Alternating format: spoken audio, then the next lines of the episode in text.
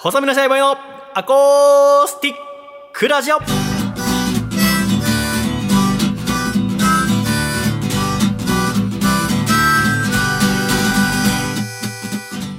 シャイ。皆様ご無沙汰しております。細身のシャイボーイ佐藤孝義です。細身のシャイボーイのアコースティックラジオ。この番組はプリプリってエビにだけ使う言葉ですよね。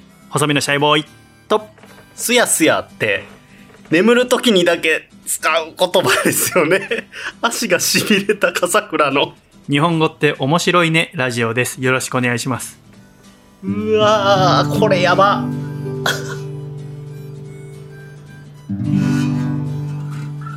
何ですか？どうしました？今ちょうどこう血がこう、さーって通って、足？はい。右足がね、あの、しびれてたんですよ。うん右足が？はい。今ピークで。はい。あー。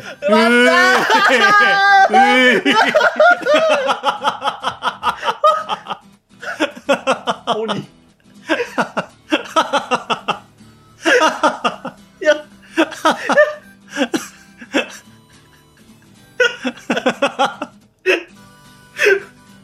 笑うしかない。笑うしかない。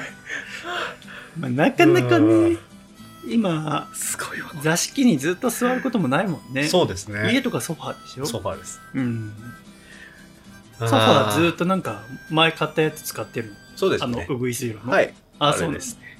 へえいや、すごいわ、これ。今これコーラ飲もう。ねえまあね、秋ですよね秋です。今年の秋は何しましょうかね秋は美味しいもの食べたいな。ちょっと声張ってもらえますか？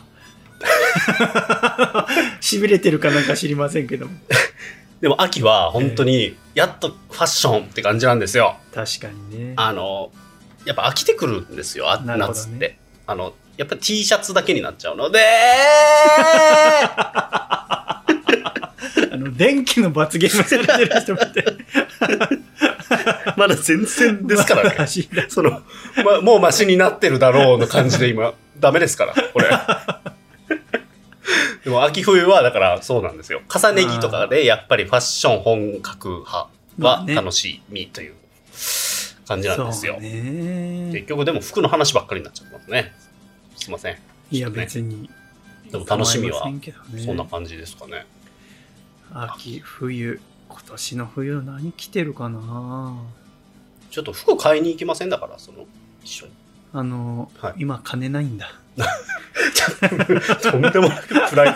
ちょっと、僕の右足を攻撃する時の顔と全然違う顔になりました。100万円の赤字だったから 額が。さ、うん、すごい。その前も何千万かかかってるからさ この店にいや、本当だから、野菜さんと僕と3人で、あの、服屋に行くみたいな。うんもう2やっ人でてみたいな。3人で行ったらその後ご飯食べるってなって僕のおごりでしょ？そんなお金ないんだ 毎日醤油パスタ食べてる パスタ。あの頃を思い出す醤油パスタ。いうめえっていうか。や、でもそれはありますね。なんか、ファッション。ファッションね。でも今着てるものは、これはサムエですか？これはね着物なの、着物。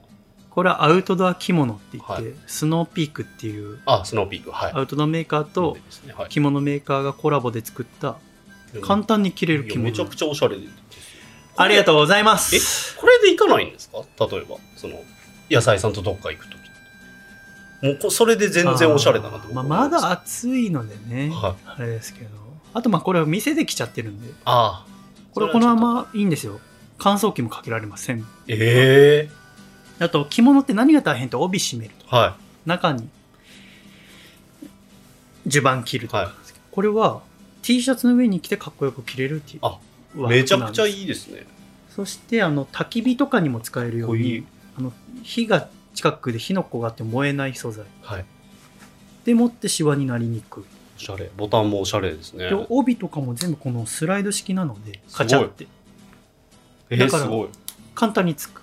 で内側とかにちょっとボタンがついてて着崩れしないようになってる。いいですね。やっぱりね私みたいに肩幅狭い人間はい。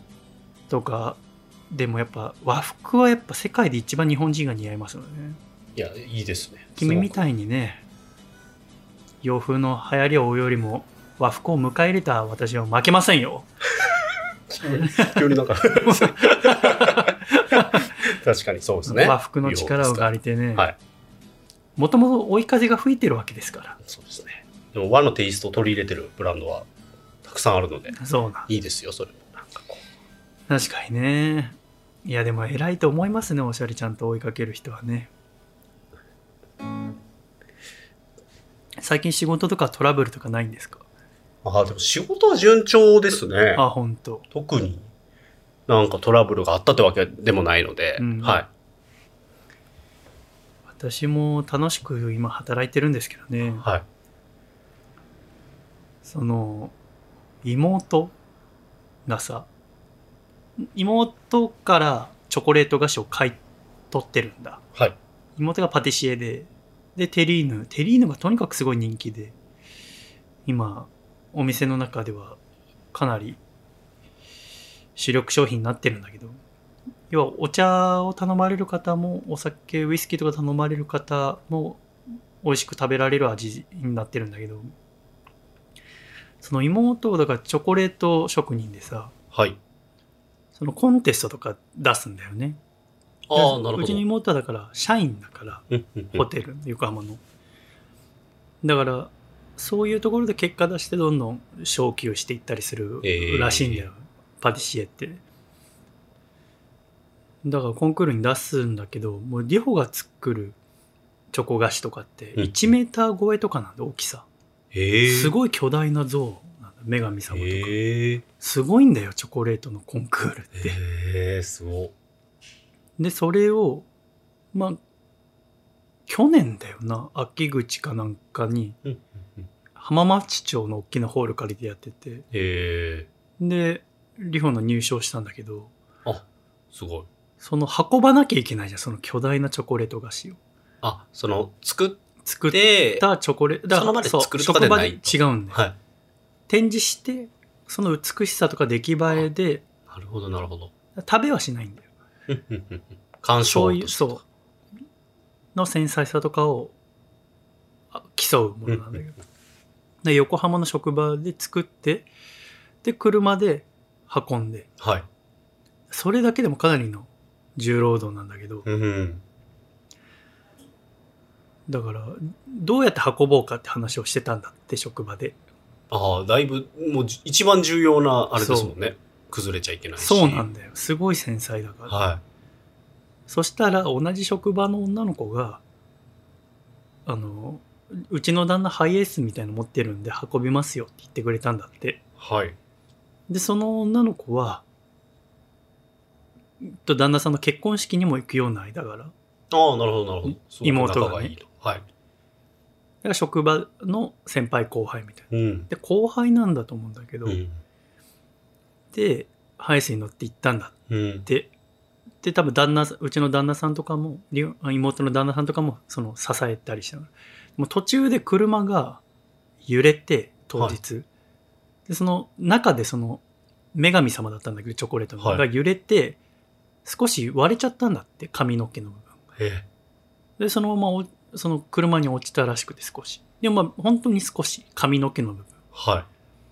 あ崩れちゃったって気をつけなきゃみたいな話をしてそのままでもなんとか浜松町に着いてはい。そのチョコの像を下ろして展示して、はで入賞して、い。うん。で僕が呼ばれたのはそこから持ち帰る時1週間ぐらい展示してんのかな？で最終日は持ち帰るからは。はい。で最終日はリホの旦那さんがハイエースをレンタカーで借りて持っていくことになっその出し入れみたいなのも重いから、私がやるってことで呼んだんだけど。うん。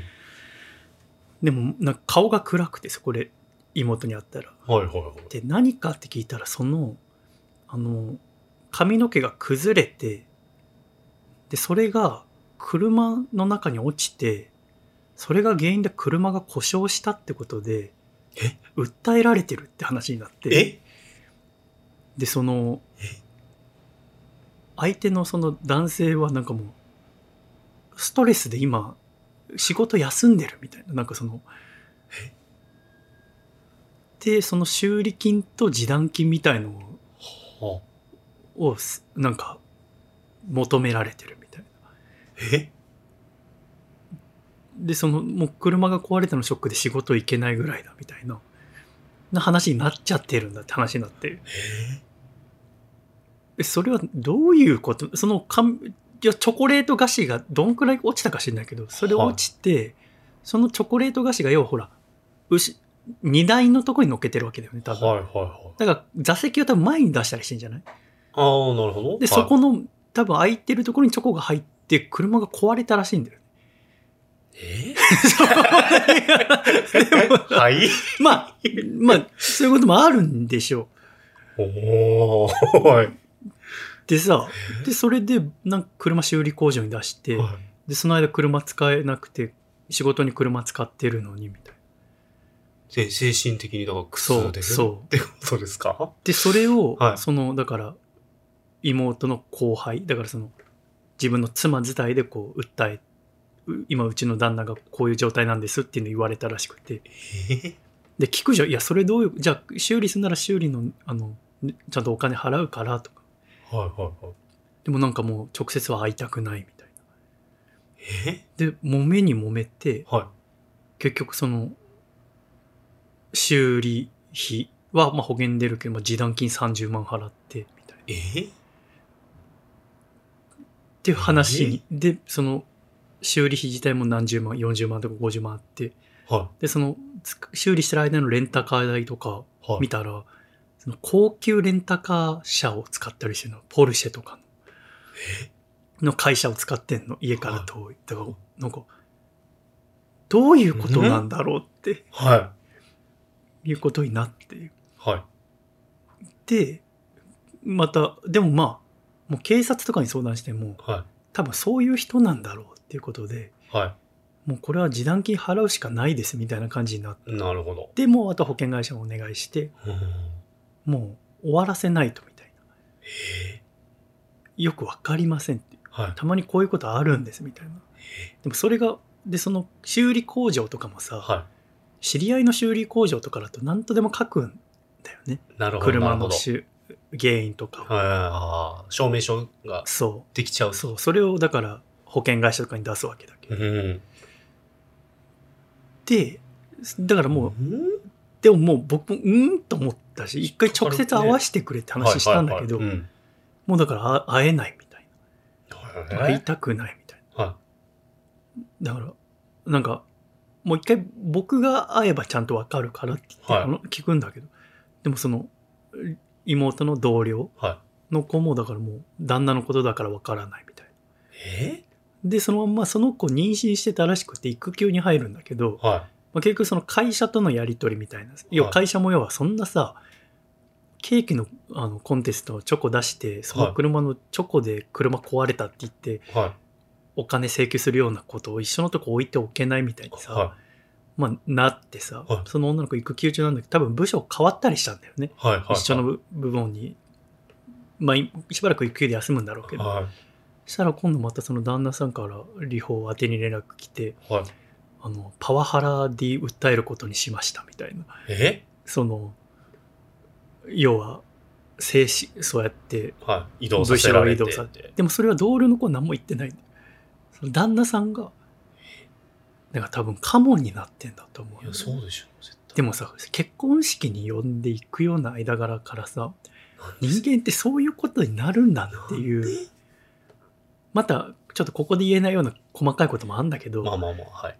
ただ一言言えるのはやっぱ人間のそのお金に対する気持ちって非常に怖いっていうう、ん。欲にとらわれちゃうと本当に怖い。だからこれから刑事って言ったかな。だから、で、えちゃんと訴えるみたいえな。だから会社とうちの妹単体とで別々でみたいな。で、この間、弁護士さんのとこに相談に行ったりしてたんだけど、はいはい。それはもう結婚式の5日前とかでさ、かわいそうと思って、だからもうすごい暗い気持ちで結婚式。ええでもそれ聞いて本当にこうなんていうの？人の気持ちっていうのは分からないもんだなというか。まずチョコレートで壊れるハイエースがあったら見せてほしいんだよね。いや、絶対嘘でしょ。絶対嘘やん。でもさこっちではさ嘘って言えないんですよ。直で見てないからもうすぐ工場持ってかれちゃってるから。で、向こうはだから証明されてるとか言ってるでもそれも知り合いのその板金とか出されちゃうともうさそう書かれちゃうとね分かんないから。えでそでもその手口ってすごいですよね。そんな勘ぐっちゃいますけどね。そういうので、いろんな人から取ってたんじゃないのって。わか慣れてるじゃないですか、明らかに。やり口がっていうか。でもその妹宛ての文章とかがなんかちょっと怖いんだよ。えそれは脅迫文みたいな感じ？違う。そっちじゃなくてもう。なんか感情的に。え？もう辛くて辛くてみたいな。で直接会おうとするとだからまたそれもパワハラで訴えられる可能性あるから。だからちゃんとビデオとなんか第三者置いてもいいのでビデオでも音声でも撮ってもらって構わないのでで人が周りにいる場所でもいいので会おうって私は今言ってんだけどもうちょっとそれはできないみたいな。絶対絶対自分が不利だからじゃないですか、それ。でもさそんなのはさ分かんないんだよね。そうですね。だから怖いと。身近なところで起こるん思うまあ僕からはかなり遠いとこっていうか会ったこともないし分かんないけど自分がその結婚式も出席するような同僚であってもえまだそのなんていうの？なんだろう。いつ何があるか分かんないから。僕はそのねあんまりだからねひ人でそう。からあんま言えないあれもありますけど、その妻というか後輩もどどうなのって思っちゃいますよ。いや。その旦那のことだから知らないは意味が分かんないっていうか。だから結局そのコンテストの時にその同僚の方も来てて一緒に乗ってたんですか？その行きはね。そう。面識あるってことですよね。だってその美穂さんの旦那さんも。うんそうそうそう。怖いですよねなおさら。そうなんでその後輩の子にうちの母さんが話聞いたんだって。僕その時あ会えなくて、だからその旦那さんがその今精神的苦痛を味わってるってことだけどどこでどういうことなのって心配して聞いたわけだよ母さんも。それもなんか問い詰められたってことでパワハラ。でもそのパワハラだって訴えてるのは旦那さんが訴えてるんだよ。どういうこと？だからすなんかえそもそも結婚してるんですか？結婚してだから2人目が生まれた場所ところな本当なのかなってそれすら僕は疑っちゃいますけどねもなんかその人と人とのこのつながりってうはすごく脆いものというか、は恐ろしいものだなってい今実感してないまだ解決してこれから裁判になるのは裁判になるから。一回だからもう示談金も払ってるわけですもんね実際。でもそれれはそこにはいろんな文言書いてある。もうこれ以上何も言いませんっていうかでもそれは物損事故に対してなの。車故障したっていう。それだけに対しての誓約書というかなんでかそういう次のはパワワハラに対しての精神的苦痛とかのいや会社交えてるんだからそれを一緒にすることはできないんだって。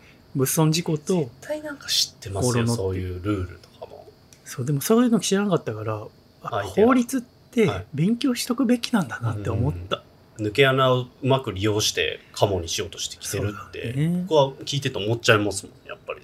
でもね話してないことがあるけどもう倍ひどい。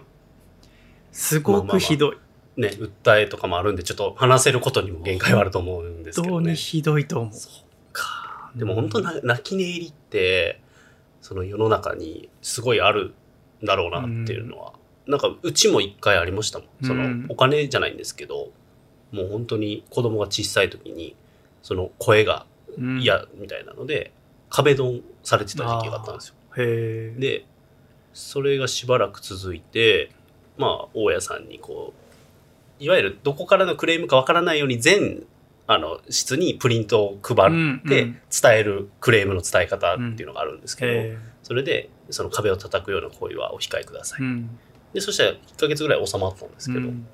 まあ、またそのコントロールできないじゃないですか。そのうん。小さい頃の子供が泣くなんて、それまた壁ドンが始まって、えであるえ時怖いね。あの電動自転車。あを乗ろうと思って、上の子がもう幼稚園だったんで、見たら、サドルがカッターでスタスタにされてたんですよ。ええ。